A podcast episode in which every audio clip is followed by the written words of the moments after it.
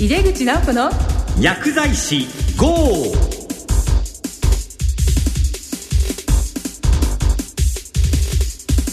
こんばんは井出口直子です。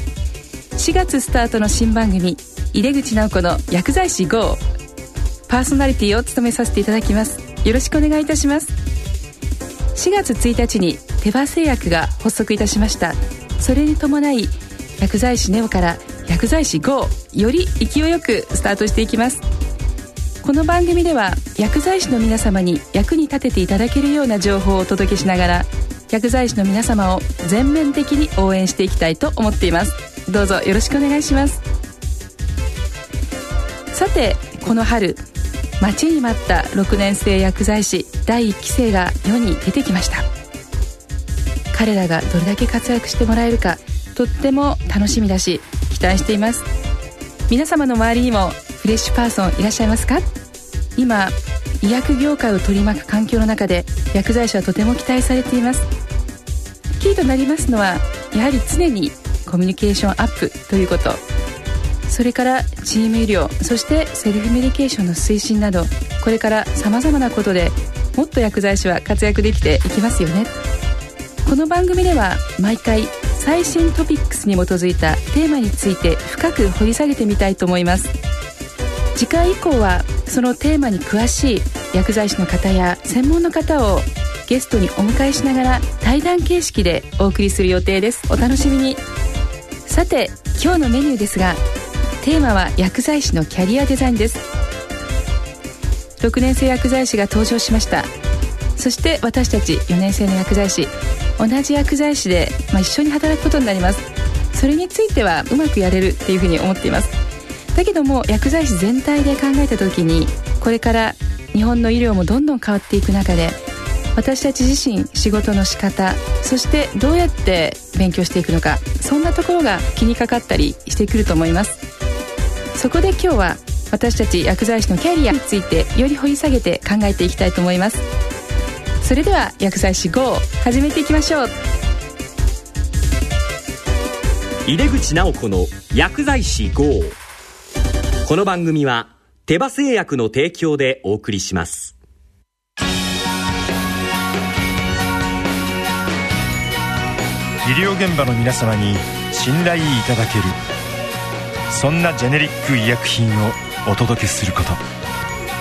それが私たちの願いです人生を微笑もう。ジェネリック医薬品の手羽製薬。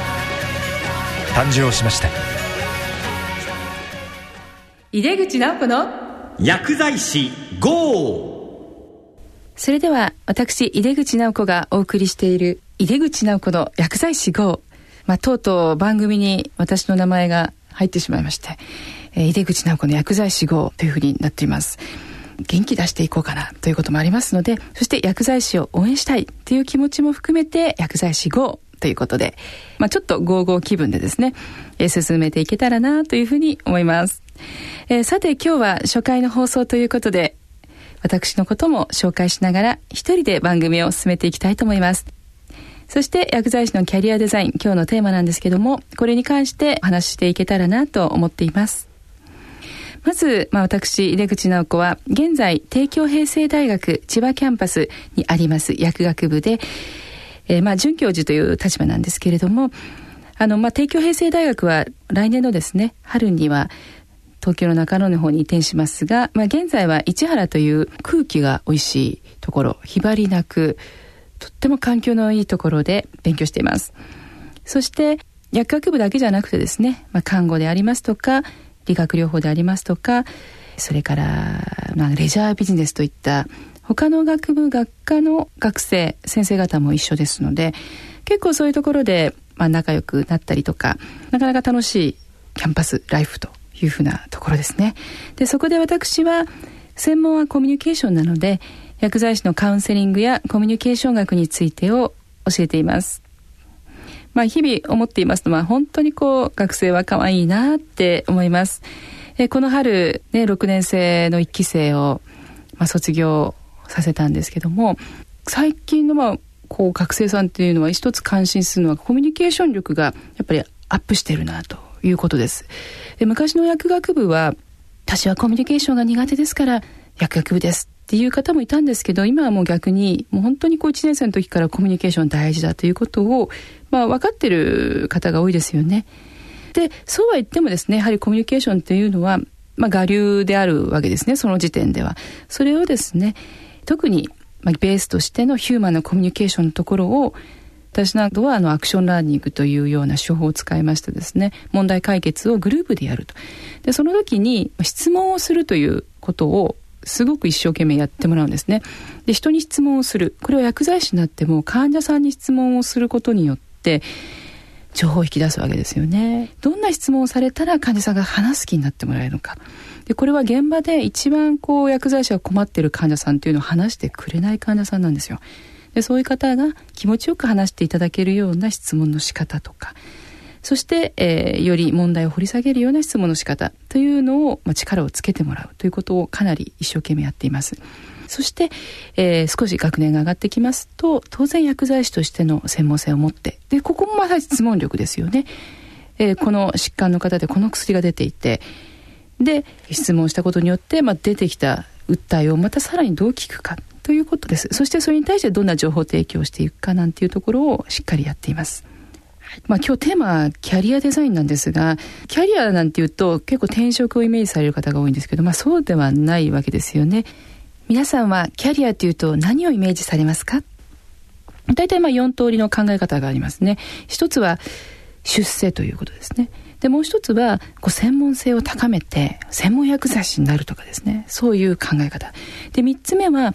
まあ、いろんな職業転職もあると。薬局薬剤師があって病院薬剤師があって。そういうこう職業の連続というのをキャリアという捉え方です。で最後にですね職業だけじゃなくて、えー、趣味もありボランティア活動もありといった人間の行動のね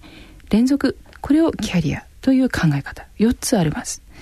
で大体ですね最近の、まあ、キャリア研究においてはその後ろの2つですね職業が変わったとしても職業生活の連続というものを捉える考え方。というのがまあメインにはなっていますね。そしてそこにその人のライフスタイルとか、まあ、趣味とかですね。そういうことをくっつけたものも含める場合もまたあります。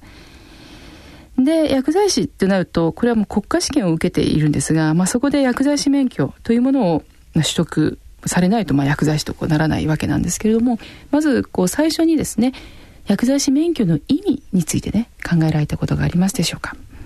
こ薬剤師免許の意味って何ですかっていうことを新人研修なんかでですね尋ねますと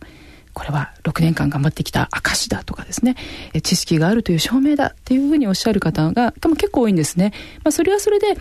罰かって言われると大罰ではないんですけれども、まあ、そうではなくてですね私はこれはですね、まあ、国からですね得られたこう責任の付与だと思っていただきたいないうふうに思っています。えー、責任の付与が3つの責任です。一つはリスクマネジメントといいますか、自分のやった仕事に対してきちっと自分で責任を取る。あの、個人のやったね、自分が反抗してやった仕事はちゃんと責任を取る。このことです。で、二つ目は、障害学習。これを自己責任でね、やんなさいということですね。まあ、薬剤師は障害学習の義務がありますので、なのでですね、大体ですね、まあ、学生さん、その、就職を考えるときに、まあ、どんな教育をしてるんですか？ね、これすごい大きい関心事です。確かに重要なことだと思います。しかし、すべて組織に任せっきりではなくて、自分で自分の学習ということについてきちっとですね、計画的にですね、やっていく。これはですね、自己責任なんですね。で、あの、薬剤師免許を持っている以上は、これは自己責任でしっかりやるということが一つです。それからですね、もう最後の一つは、まさにこのキャリア、デザインですね。キャリアデベロップメントキャリア開発といったこと。これを自己責任でやるということです。まだですね今の時期ですと薬局ドラッグさんは薬剤さんが足りないもっといないでしょうかっていうねご相談をよくお受けするんですよね。でやはりこの6年生が出る1年前には非常に大きなこう転職の、まあ、ブームがありましてね。で移られた方もとても多いです。自分のキャリアを考えて移るかということによって、まあ、この先決まってくるんですね。免許があれば大丈夫。といった時代はもしかしたらもうすでに終わっているかもしれないんですね。あなたが今までの薬剤師のキャリアの中でどこまで何をしてきましたか？何を今得て持っていますか？ということが本当に問われるようにこれからはなっていくわけですね。そしてそれが当然ですねその給与でありますとか立場でありますとかっていうところに反映される時代にこれからですね年を増すごとになっていくというのはもう間違いないところだというふうに思います。なんていう話をしますとちょっとなんか気が重くなったりとかするかもしれませんけどもキャリアの節目っていうふうに言う言葉があるんですがこれはですねキャリアは螺旋で開発するっていうことをご存知でしょうか、まあ、螺旋といえばくるくると回ってイメージとしては上に上がっていくっていう形になります。この回り方は人によって違うんですけどもくるくるくるっとこう上がる方と、まあ、グイングインと大きく回る方といらしてでその回る時のポイントっていうのはまあ4つありまして、まあ、1つはキャリアの節目に気づくということです。キャリアの節目というのは私これでいいのかしら？とか、まあ、このままこの仕事をやってていいのかしらということであったり今とっても仕事で大変な思いをしている。ということであったり、まあ、いきなり上司が辞めてしまって責任が来てしまった。大丈夫だろうか。というような状況を言います。この節目に気づくかどうかというのも大事なんですが気づいた時にですね自分の内的キャリアというものそして外的キャリアというものを考える必要があるんですね。この内的キャリアというのは自分自身のキャリアの方向性というものなんですがこれを自分自身に4つの問いで問いかけてみましょう。ということなんです。4つの問いとは1つ目は自分は何をやりたいのか。というまあ目標とか希望みたいなものですね。二つ目は自分は何ができるのだろうか。という自分のまあ実力でありますとか能力。といったものをもう一回見てみる。三つ目は自分は何をやっている時に生きがいを感じるのだろうか。というような、まあ、自分のソウルの部分ですかね。まあ、そんなところです。で、四つ目は今まで自分は誰とつながってその縁をどう生かしてきたかということなんです。この四つ目の縁というのはすごく大事で、いいキャリアというのは大体人が運んできてくれるんですね。なので人とのご縁を大事にして人を大事にするということは自分自身のキャリアをとても豊かにしてくれる大事なポイントであるんです。これが内的キャリアです。で、対して外的キャリアというものはその今のお立場で、え自分が何をその職場からあるいはその社会からですね求められているのだろうかということをきちっと考えるということなんです。ただ自分がやりたいことだけを求めていってもなかなかそういうところは見つからないですよね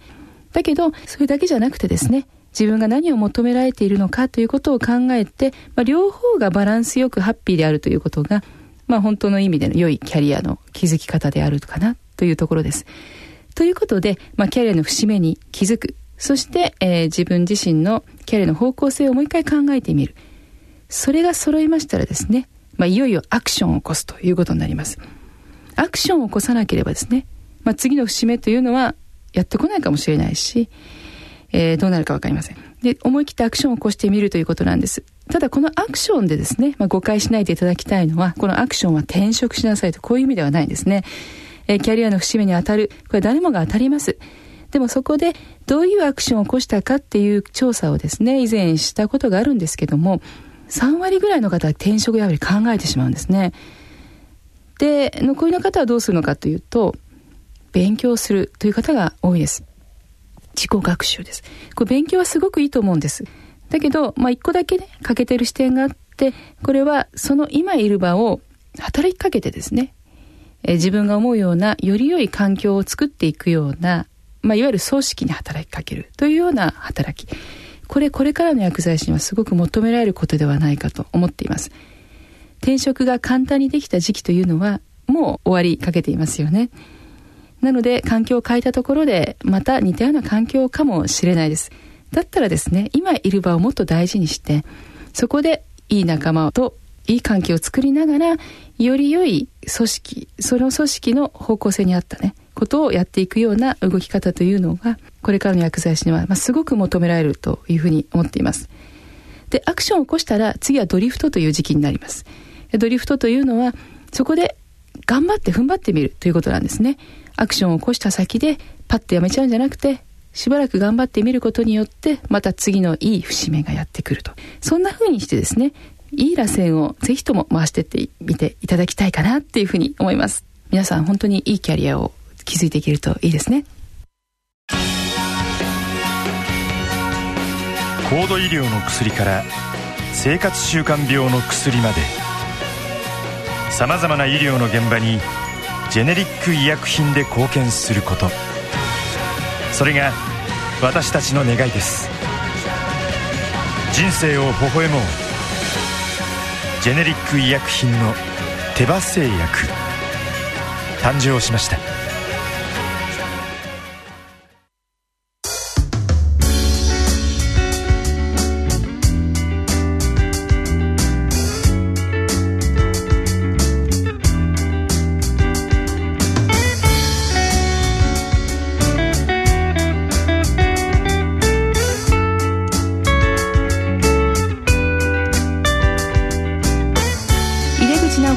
送りしてきました。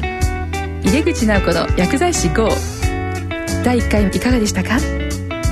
私もですね久々にマイクの前に話すことができてなんかとっても、まあ、懐かしいような嬉しいような、まあ、緊張しちゃうようなそんな気持ちで喋らせていただいています。4月1日に手羽製薬が発足いたしました。この番組ではそれに伴い薬剤師ネオから薬剤師 GO より勢いよくスタートしていきます。薬剤師の皆様に役に立てていただけるような情報をお届けしながら薬剤師の皆様を応援していきたいと思っています。どうぞよろしくお願いします。薬剤師のキャリアデザインのお話いかがでしたでしょうか、まあ、少しこう堅苦しいところもあると思うんですけれどもやっぱり、まあ、たった1回のというか自分の大事なキャリアですから